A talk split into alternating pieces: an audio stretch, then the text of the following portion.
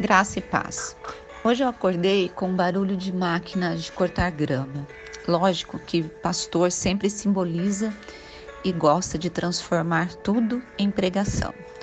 E como eu fui dormir ontem com alguns versículos do livro de Provérbios na minha mente, que falam sobre sabedoria, imediatamente pensei: o jardineiro está cortando a grama de forma superficial, o que é o correto mas Jesus nos transforma e extrai de dentro do nosso coração toda a erva daninha.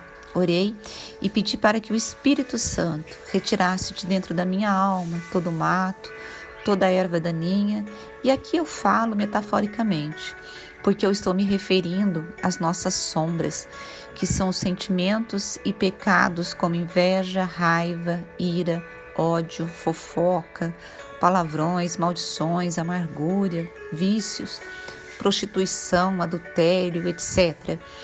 E que nos fazem tanto mal. Mas que tal deixar a luz do Senhor iluminar essas áreas sombrias? Isso acontece quando nós somos sábios.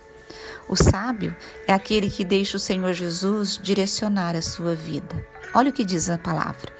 Porque a sabedoria é melhor do que as joias, e tudo o que se possa desejar não se compara com ela. Eu, a sabedoria, moro com a prudência e disponho de conhecimento e de conselhos. O temor do Senhor consiste em odiar o mal. Eu odeio a soberba, a arrogância, o mau caminho e a boca que fala coisas perversas. Provérbios 11, desculpe, Provérbios capítulo 8, dos versículos 11 ao 13. Como eu disse, eu comecei a semana orando para que Deus purificasse o meu coração, os meus olhos e me ajudasse a ser uma mulher sábia e obediente à vontade do meu Criador. Para isso, temos de nos posicionar e nos enxergar para que reconheçamos aquilo que precisa ser mudado em nós. Peço ao Espírito Santo que ajude você a ser uma pessoa mais parecida com Ele. Tenho certeza que Ele ouvirá a sua oração. Que Deus abençoe não apenas o seu dia, mas toda a sua semana e que seja uma semana de vitória, em nome de Cristo Jesus.